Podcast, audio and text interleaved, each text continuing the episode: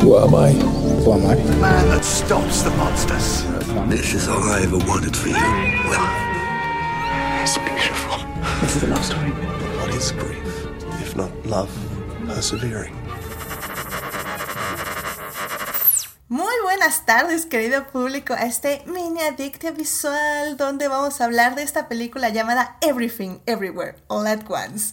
Y pues qué emoción porque es una película que, bueno, ahorita les vamos a contar, pero no se preocupen, va a ser una plática 100% sin spoilers porque eh, ahorita apenas está lo que Diamond Films le llama un preestreno y está en muy poquitas salas y de hecho poco a poco va a empezar a estar en más y más más salas para su estreno oficial que es el 23 de junio.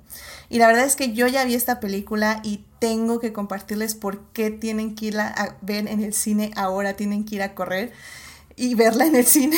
Y bueno, y pues justo para eso tengo un invitadazo especial el día de hoy. Así que, hola Rodrigo, ¿cómo estás? Bienvenida a Mini Adictia Visual. Hola David, ¿cómo andas? Todo muy bien muy emocionado por hablar de esta película porque la verdad es, creo que las últimas, en los últimos años de las películas que realmente me han movido muchas cosas, en, replanteado muchas cosas después de ver la película. Entonces es increíble que podamos hablar un poco de ellas. Sí, es, es que al final del día creo que eso es lo padre, ¿no? De la cinta, que, que siento que parece una cinta como muy loca y como que se va como por otros lados y de repente, ¡pum!, te da un guamazo en los films. Es literal. Y de hecho, yo creo que, eh, porque eh, me puse a ver, después de ver la película, eh, me puse a ver como los trailers de diferentes países anunciando la película. Y realmente creo que, porque hay algunas que la, los trailers los hacen más como comedia, hay otros que los hacen más como una película de acción. Y la verdad es que es todo y nada a la vez. Creo que el título es un título muy acertado porque literalmente es todo a todos lados al mismo tiempo. Y, y creo que es lo muy interesante de la película. ¿no? Lo creo que es muy, muy interesante de la película es, es esa habilidad que tienen estos dos directores de poder platicar una historia muy profunda a través de la comedia, del drama, de todas las vertientes y muchísimas referencias de, de del cine eh, y darnos un, realmente una bofetada que van construyendo tan bien a lo largo de dos horas y brillante, pero creo que primero hay que dar la introducción de la película porque creo que nos estamos adelantando un poco. No, no, la verdad es que sí nos estamos adelantando un poquito, pero bien, querido público, en serio vamos a intentar hacerle esto sin nada de spoilers. Eh, les quiero decir lo menos posible y, y un poco hablando de los trailers, ya saben que el lema de Adictia Visual es hashtag no vean trailers. Y creo que con esta película yo lo aplicaría más que nunca. O sea, yo entré, yo sabía como dos cositas de esta peli, como los temas eh, eh, más o menos que iba a tocar, pero yo entré así cero, así sabiendo nada y la verdad es que es de las que dices, qué fregados entré a ver. Pero, pero es, es una recompensa muy, muy grande. Así que yo diría que, o sea, Rodrigo fue a ver trailers después de ver la película, ustedes hagan lo mismo. Exactamente. No, eh, vean trailers, así, hashtag no vean trailers. Y de hecho, esta es una película que yo desde que la vi anunciada tenía muchas ganas de ver porque a mí estos dos directores, los Daniels, que se hacen llamar estos dos directores, su primera, su primera película me encantó. Me, me, parece un humor que es muy difícil lograrlo, que lleva al absurdo tanto. Entonces, cuando supe que iban a hacer una segunda película, me emocioné demasiado. Este, luego de ver el casting me emocioné aún más. Y después de ver la película me di cuenta que valió cada minuto que esperé para ver esa película. De verdad, yo creo que son de estas películas que yo le recomendaría a todo el mundo porque no vas a quedarte indiferente ante la película. Creo que es una película que o la vas a amar y te va a cambiar y va a hacer que te replantes muchas cosas en tu día a día, así de fuerte es el mensaje de la película, o la vas a odiar completamente y vas a decir, esta es la mayor mamada que he visto en muchísimo tiempo o que he visto nunca en mi vida. Creo que eso es, y pero yo creo que por eso es tan potente la película, porque si llegas a conectar con la película, es una historia que te lleva de la mano, te sacude todo el tiempo y al final creo que es más fuerte el mensaje que transmite la película porque realmente es, creo que además de las imágenes y todo, pero la última hora de la película, estoy aquí yéndome muy que tientas, pero la última hora de la película yo creo que yo creo que es mientras la primera parte es un orgasmo visual, la segunda parte es una reflexión tan tan densa acerca de la vida que es difícil quedarse como que no te afecte la película después de terminar de verla. Creo que esa es la recompensa que hacen los directores, estos dos directores de manera brillante, que es una película que dices, bueno, ya llegaste hasta este punto de la película, ahora te vamos a regalar este mensaje que es un abrazo, y es un abrazo brutal al, a, a las personas, a la vida, y decirle, híjole, yo creo que eh, estoy tratando de no decir nada. Es muy difícil y creo que la gente cuando lo ve lo va a entender el por qué es muy complicado el tratar de analizar esta película porque lo y nada a la vez. Creo que es muy interesante y después de ver la película entendí el por qué los directores y es cuando uno dice, ah, madre, estos, estos chicos son unos genios, de verdad son unos genios porque se ve que este guion lo pensaron muchísimo y cuando termina la película sabes que todo encaja perfectamente, todo y cada una de las cosas absurdas que parecen la primera hora de la película, la segunda hora de la película dices, es que qué brillantes son estos cuates. Sí, y digo, para, para decirle justamente el nombre de los directores a nuestro público, es Dan Wan y Daniel Sheiknet. Y, y, bueno, la película primera que menciona, su primera película es Swiss Army Man, donde sale de hecho este Daniel Radcliffe que agarra este tipo de papeles como medio extraños. Yo no la he visto, pero, pero sí sé más o menos de qué va la película.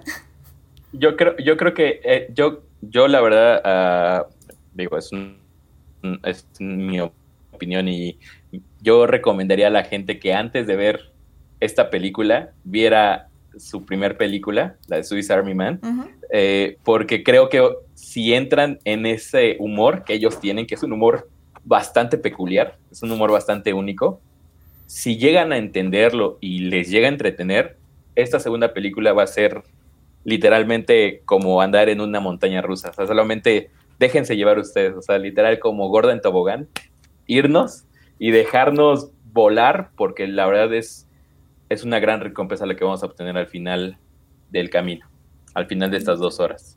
Adicta Visual no apoya chistes gordofóbicos. ¿eh? Perdón, perdón, perdón. ah, está bien. Bueno, no, no está bien, pero, pero así, así no está bien, son, pero son, hábitos que se tienen que quitar. Sí, sí, claro, claro. Pero es una disculpa, sí es cierto. No, y, y, justamente Swiss Army Man, de hecho, la pueden ver en HBO Max. Este, ahí es al parecer donde la pueden ver. Y también estoy viendo que hasta la pueden comprar en YouTube. Así que está como súper accesible para verla. Yo la verdad tengo muchas ganas de verla después de haber visto esta segunda película de ellos. Y bueno, para quienes, eh, para quienes no sepan, también la película en sí tiene grandes nombres. Tiene a Michelle Wu, que bueno, es una actriz ya con un súper mega renombre. Ahí pueden estarla viendo ahí en las stills que, están ahorita en la imagen. Eh, también está Stephanie Su, que yo conocí por la serie de Marvelous Mrs. Maisel que cuando la vi fue así como, ah, mira, es esa chava, y wow, o sea, realmente, o sea, si la hacía bien en Maisel, Aquí me, así me explotó la cabeza. Es una actriz asasasa. Incluso también sale Jimmy Lee Curtis, así como en un papel secundario que luego va agarrando mucho más potencia hacia el final, que también lo hace increíble, o sea, realmente sí. Y digo, también el, el esposo, que ahorita les digo su nombre, es Ke Yu Kwan también es muy, muy bueno. Lo hace súper bien también. O sea, la verdad es que tienen muy buenos actores en esta película y actrices. Y sí sorprende un poco la calidad. Y, y es que, como bien dices, o sea, la primera mitad es una cosa de que mezcla géneros, mezcla técnicas de grabación, mezcla eh, movimientos de cámara, estéticas, colores, eh, un poco eh, está la broma como en internet, ¿no? Que este es el verdadero multiverso de la locura, un poco desdeñando al Doctor Strange que realmente, pues de multiverso tuvo dos minutos así la película. No, y además yo creo que eso yo creo que también es lo que va a hacer de que creo que mucha gente lo entienda la importancia de la película. Los productores ejecutivos de esta película son los hermanos Rousseau. Que los hermanos Rousseau si no lo sabe la gente, que estoy seguro que él no ha escuchado porque se ha escuchado ese nombre, son los directores de Avengers. Entonces, para que este tipo de películas tan originales, tan frescas, tan únicas, se puedan, puedan ser patrocinadas o promovidas por estos grandes nombres de la industria, es porque la película trae algo muy interesante por detrás, ¿no? Entonces, la verdad, yo recomendaría a toda la gente que nos escucha y que pueda llegar a ver, que le recomienda a otras personas, porque también creo que es una película que no se puede ver solo. Creo que un gran error que pueden hacer es verla sola en el sentido de que yo siento que esa película, cuando termines de verla, vas a querer voltear con la persona de al lado y ponerte a discutir acerca de la película. Creo que es lo más brillante que tiene la película. Bueno, al menos a mí me sucedió. Yo la vi solo y cuando terminé de verla tenía la necesidad de buscar a alguien para poder platicar esta película que me voló la cabeza, ¿no? Y era así como, es que lo es todo y nada. Y entonces, la verdad, yo creo que esa sería una recomendación que yo les daría. Yo me llevo mordiendo así la lengua para no contarle a nadie de lo que trata, pero yo le recomiendo a todo el mundo que por favor cuando la vean, platíquenla, porque creo que es una película que, al igual que, como decía Edith, cambia todo lo, abarca todos los géneros, todos diferentes formatos, diferentes procesos de filmación, diferentes este, referencias a directores. Este, es impresionante, la, la verdad, si uno se pone, creo que a desglosar todas las referencias y todos los símbolos y todo lo que tiene la película, podríamos pasar y hacer un programa de 10 horas acerca de, de todas las técnicas, formas, formatos, eh, eh, tipos de edición, todo lo que hacen es impresionante. La verdad es un trabajo brutal del trabajo del, del todo el equipo, pero yo creo que lo más importante de la película al final es el mensaje. Y yo creo que eso es lo que, de hecho, he escuchado muchas entrevistas acerca de los actores que dicen, es que esta película, especialmente de la protagonista, que decía, este, esta película a mí me, me, me, hizo mostrar lo que realmente soy, que soy capaz de hacer reír, de hacer llorar, de esa Michelle John en un momento dice, a, a, mí me mostró para que yo pudiera mostrarle a mis fans de que puedo ser todo esto y esto es lo que soy, ¿no? Y creo que para que una actriz del calibre de ella se ponga tan emocional, porque de hecho creo que en la entrevista un poco llora hacer cuando empieza a hablar de este personaje, es de que dice, es que, por, o sea, creo que la importancia que tiene la película, eh, lo que trabajó en ella lo entendió y al final creo que por eso es un producto tan honesto. Y de hecho, nada más para dato curioso, el marido, este Kei Hu Wan, Kwan, perdón, seguramente lo estoy diciendo mal, pero él lo con, llevaba 15 años sin actuar o 20 años sin actuar antes de esta película. Porque él cuando leyó el guion dijo, es que tengo que hacer esta película. Y eh, algunos los han de recordar porque él fue el niño que salió en Indiana Jones.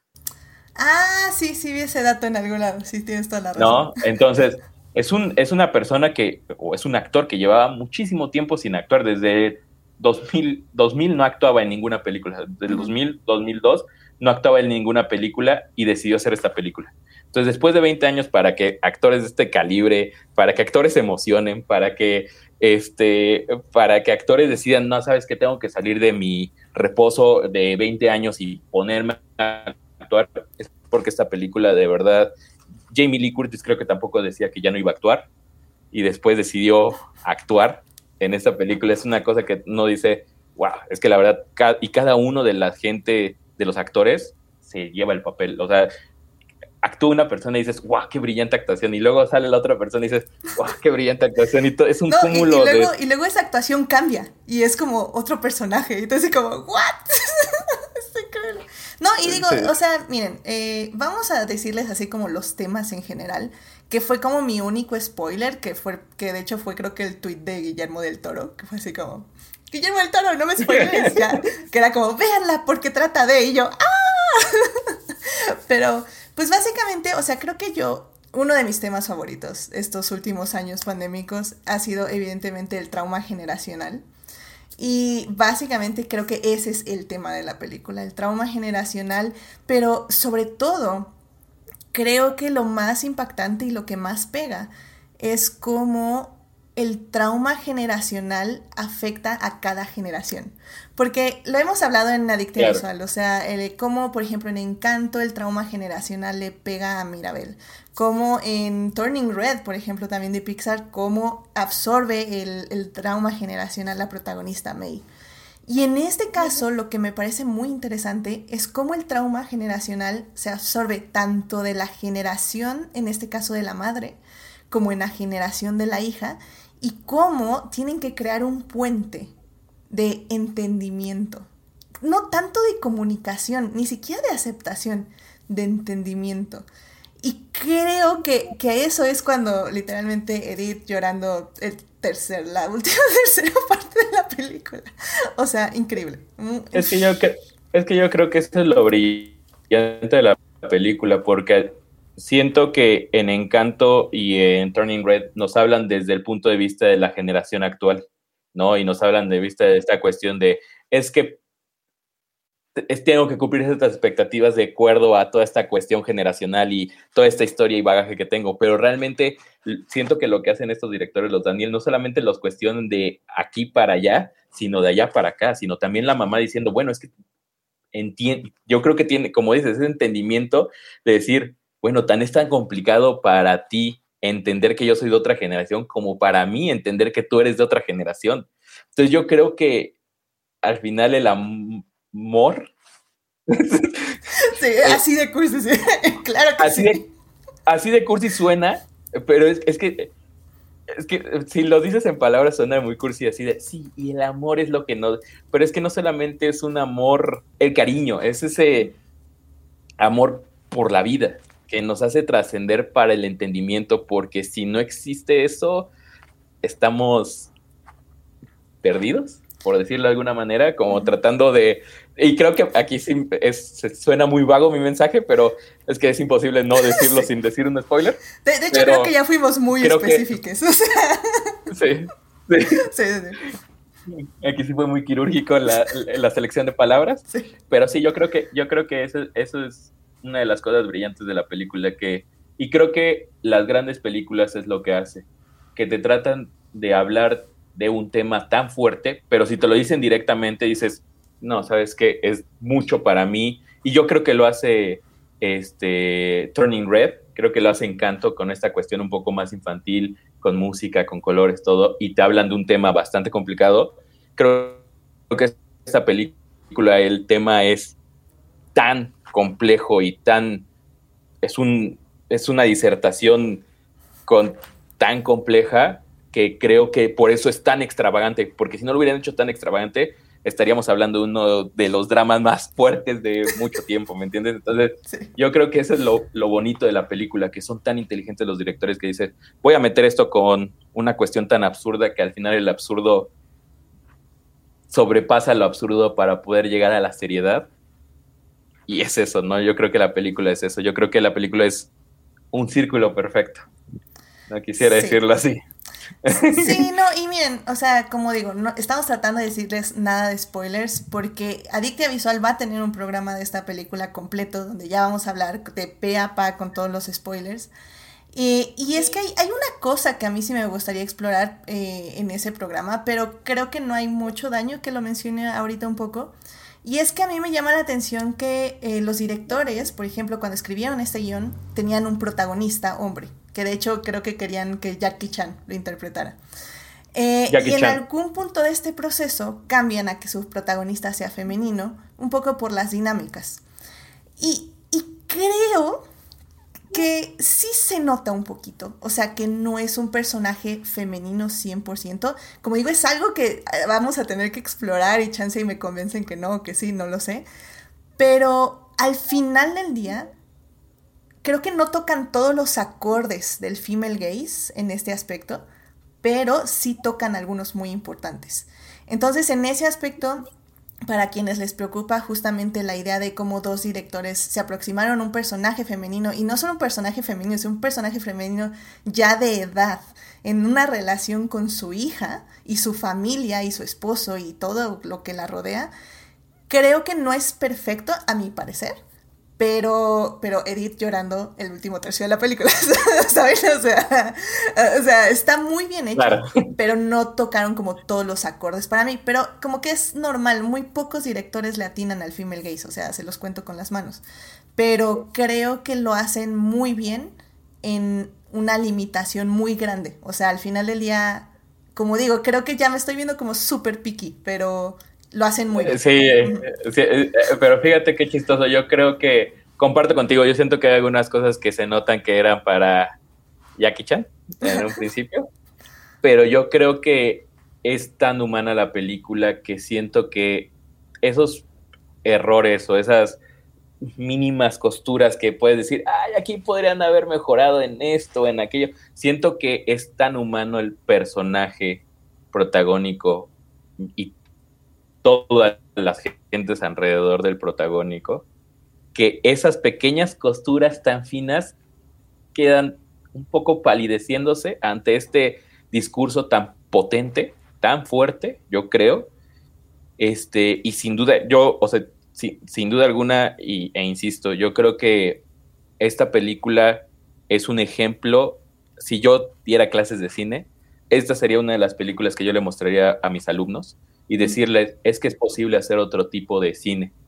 ¿Para qué? No solamente por una cuestión de, porque esta película, como dices, toca todos los rubros, sino también para decir una cuestión de, es que se puede hablar de un mensaje tan crudo y tan duro desde muchas perspectivas en una misma película. Solamente es tener el ingenio de cómo hacerla redonda, cómo hacerla a los personajes creíbles, cómo hacer a los personajes. O sea, siento que es una cátedra de fotografía, de edición. Tiene unos momentos de edición que de verdad dejan fríos, o sea, de verdad te dejan fríos. Algunas transiciones que tú dices, qué fineza de transiciones. Este, eh, la fotografía, digo, que es de los campos que a mí más me, me interesan. El cambio de la forma como retratan a un tremendo director este, clásico y después cambian a una cuestión tan absurda con una iluminación tan sitcom y después y todo en algún momento te brinca tanto y dices, es que esto no tiene sentido, que al final tiene tanta coherencia que dices, es que cómo lo pueden hacer, maldita sea, cómo pueden hacer que nada tenga sentido y se amalgame también dentro de la historia. Siento que es realmente una, una carta no solamente de amor a la vida, sino siento que también es una carta de amor al cine y al experimentar con el cine y, llevar al límite la forma de narrar en el cine. Medianamente convencional, pero siento que es una forma de llevar al límite el cine y el humor en el cine. No, y es que al final. ¿Cómo me costó no decir nada fuera de lugar? ya sé. No, y es que al final del día creo que eso es lo que ya buscamos. O sea, frescura en el cine. O sea, después de tener 10 años, por ejemplo, lo, yo lo he dicho en los anteriores programas de Adicta Visual que hemos hablado de Marvel, por ejemplo. O sea, después de 10, 15 años de ver exactamente lo mismo con literalmente diferentes hombres blancos, este, ahorita para mí los productos de Marvel ya tienen algo más, ese sabor, ese, lo hablaba el jueves en Crónicas del Multiverso, decía que ahorita, por ejemplo, Mrs. Marvel, o sea, el simple hecho de que ya sea una diferente aproximación cinematográfica, ya lo hace mil veces más valioso ese producto que cualquier otro que haya hecho Marvel. Y, creo que lo mismo nos está pasando con el cine y sobre todo creo que por ejemplo A24, que es quien produce, este, e, e, es lo que está tratando de hacer, decir, ok, son estas historias sencillas, comillas, comillas, porque no es sencilla, pero vamos a hacerla con un sello diferente, con algo diferente que les diga, hay visiones diferentes de la vida que todos estos productos que han visto todo este tiempo. Ya tenemos esta revolución visual, esta revolución narrativa y queremos compartirla con ustedes porque existe, nada más son proyectos que no se les da el apoyo normalmente. y nosotros les estamos dando todo lo que podemos, todos nuestros recursos para que salgan adelante. Y esta película se ha convertido en la cinta que más ha recaudado en taquilla de la productora. O sea, está haciendo un hitazo en todo el mundo. Y la verdad es una gran recompensa y qué bueno que lo están teniendo, sinceramente. La verdad es que, y, ahorita ya retomando lo, que decías, lo de A24, y un poco para ir viendo como esta, esta plática, como irla redondeando también un poco, yo creo que eso es lo interesante de lo de A24. Yo creo que A24 es, una, es un tipo de cine o, tratan de contar estas ciertas historias que te pueden gustar o no te pueden gustar, pero no te quedas indiferente, que es lo, ese es el gran problema que sucede en el cine hoy en día. Tú vas a ver un producto que salen muchas en Netflix o que salen en HBO o que salen en, en Amazon o lo que sea, ese tipo de películas que son películas que realmente que se ven los actores, los guionistas, los directores, los fotógrafos que van a cobrar el dinero y nada más. ¿Por qué? Porque tienen que seguir generando y generando y generando y generando sin importar la trascendencia que vayan a llegar a tener. Es así como, bueno, yo hago porque pues así, ahí está y es un trabajo más y bla, bla, bla. Pero el problema es que antes sucedía, ¿no? Antes tenemos un millón de ejemplos de esas películas de fábrica, ¿no? De el problema es de que hoy en día hay tanta demanda que se hacen un millón de esas películas. Digo, tan simplemente el hecho y el fenómeno que vivimos hoy en día en Hollywood de los remakes, ¿no? Que seguimos reutilizando las mismas historias y nada más la empanizamos de manera distinta, pero son las mismas historias, ¿no? Y ese es el gran problema, que no hay quien se atreva. Y yo creo que A24 llegó y les dijo a muchas productoras, quítense porque lo que la gente no es que le cuenten la misma historia de un poquito distinto, un poquito más nuevo, un poquito menos nuevo. La gente lo que quiere son nuevas historias y yo creo que A24 es uno de los grandes logros. No todas las películas me gustan de A24, pero me gusta que no todas las películas me gusten de A24. Eso es lo que me encanta de A24, que me sorprende en cada una de las películas y digo, pa, es que esta es una porquería. O luego veo otra y digo, pa, es que esta es brillante, pero ninguna te deja imparcial, ninguna te deja, perdón, y de me vale madre, ¿no? O sea, realmente todas las películas. Que expresar una opinión, sea buena o sea mala. Claro, claro. Y yo creo que es al final, esa es la importancia de eh, la comunicación, porque si la comunicación te es irrelevante, si ves una película y lo más importante de la película es ¿qué tal estuvo? Entonces no, realmente no es una película que va a trascender, que te va a generar algo.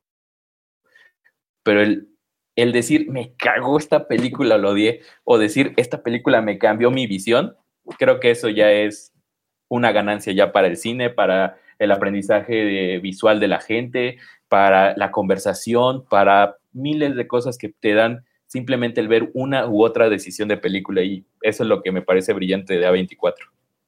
Completamente de acuerdo. Y pues sí, y pues ya, querido público, yo creo que no les podemos decir, bueno, literalmente no les podemos decir más.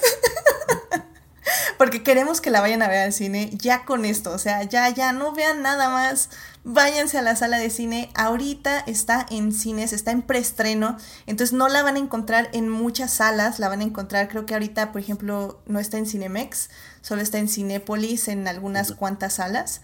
Eh, pero es porque es preestreno. La próxima semana va a estar en más salas o en salas diferentes y el 23 de junio ya es el estreno oficial. Literalmente lo que está haciendo Diamond Films es confiar en el boca a boca. Entonces estamos aquí en Adicta Visual, en el boca a boca, diciéndoles que vayan a ver esta película en serio, porque también, y eso también lo remarco, la experiencia cinematográfica debe ser increíble. Yo sí quiero ir a ver las cines, no pude este fin de semana, eh, pero me parece que o sea, todo, ya lo que hemos hablado, todo lo visual, la fotografía y todo eso, se debe apreciar muy, muy bien en cines. ¿Tú ya la viste en cines, Rodrigo? No, yo de hecho he visto tres veces la película ya. sí. Me declaro muy fan e, y muy imparcial ante el poder recomendar esta película, pero yo creo que es como un buen libro esta película y me gustaría como eh, más o menos y, y decirle a la gente esto. Son este tipo de películas que cada vez que la veas algo distinto le vas a aprender a la película. Algún detalle, algún chiste, algún momento que te saque de, tu de, de, tu de, tu estado mental que digas, ¿qué? Pero cada vez que la veas, un mensaje distinto te va a llegar de la película. Y yo creo que eso es lo hermoso de un, de un buen libro, de una buena película, de una buena conversación con una persona, que cada vez que hables con alguien acerca de algo, cada vez que lees un libro o cada vez que ves una película, te puede llegar un mensaje distinto. Es, yo creo que eso es llevar el, el arte, o yo creo que esa es la máxima expresión artística que puede llegar a ser. Entonces, la verdad, yo la recomiendo muchísimo y de verdad tengo muchas ganas de que todo el mundo la vea y todo el mundo platique acerca de la película porque creo que no los va a dejar indiferentes. Sí, yo, yo digo que si no pueden ir acompañados al cine, vayan soles, o sea. También, ¿eh? O sea... Eh, vayan a verla. Y ya luego la discutimos aquí en Adicta Visual. Nos escriben a mí, le escriben a Rodrigo. No se preocupen, van a tener a alguien con quien hablarla. Fíjense que era lo que. Ojalá vaya mucha gente, porque aunque vayan solos, dense la oportunidad de verla y van a encontrar a alguien, porque a mí me pasó, yo posteé algo acerca de la película y una amiga que hace mucho no platicaba con ella me escribió y me dijo, es que me voló la cabeza. Yo creo que esa es la importancia. Y me dijo, la acabo, acabo de salir del cine y me voló la cabeza. Entonces, así de trascendente de que amistades que hace mucho no platicaba con ellos, se acercaron solamente para comentarme, es que, ¿qué te pareció la película? Y pudimos discutir un poco, pero siempre vas a encontrar a alguien que la película no lo deje indiferente. Mira, estamos aquí nosotros dos y platicando antes de entrar, este, platicamos y concordamos en muchas cosas acerca de la película y decimos, es que nos voló la cabeza en tal o en cual cosa y sin duda alguna. Entonces vayan a verla solos, acompañados, cinco veces, diez veces, donde puedan, pero véanla, por favor. Sí, definitivamente vayan a verla, por favor. Y bueno, pues con eso llegamos, perdón, con eso llegamos al final de este programa, de este mini adictia, para recomendarles Everything Everywhere All at Once, que la vayan a ver en cines preestreno, ya dijimos, y en cines eh, en todas las salas, bueno, todas las salas, el 23 de junio, y pues ahí ahora sí que vayan a disfrutarla mucho. Eh, muchísimas gracias, Rodrigo, por venir aquí al programa a hablar de esta película. un este, a ver si, si te unes ya al programa grande, que va a ser por ahí del 25, 26 de junio. Ahí ya vamos a dedicarle las dos horas y media. Bueno, no, yo necesito hablar de esta película, así que por favor invítenme a ese programa para sacarlo de mi ser. Claro, claro, y ahí sí ya va a ser con 100% spoilers, ahí vamos a decir el pipa, pupa, y yo creo que dos horas nos va a quedar corto el programa. ¿eh? La verdad es que sí, sí son muchas cosas, así que... Muchísimas cosas. En fin, pues ahí vamos a estar. Y bueno, queridos, escuchas, este, recuerden que mañana lunes eh, estamos en vivo en el programa en Twitch, nueve y media de la noche. Vamos a hablar del 15 aniversario de Dead Note, que es una serie anime que causó furor así en básicamente en todos lados. Creo que es como de los animes más conocidos, aparte de los obvios como Dragon Ball Z y bla, Así que, pues vamos a hablar de la serie. Si no la conocen, sintonícenos para saber de qué se trata y por qué fue tan interesante en su tiempo. Y yo creo que ahorita sigue siendo muy relevante. Así que sintonícenos mañana en Adicte Visual, 9.30 de la noche. Así que, pues muchas gracias, cuídense mucho, que tengan un bonito, este, una bonita semana y pues sigan aquí sintonizándonos en Adictia. Muchas gracias, Rodrigo, cuídate mucho, nos estamos escuchando. Bye, bye, bye, bye.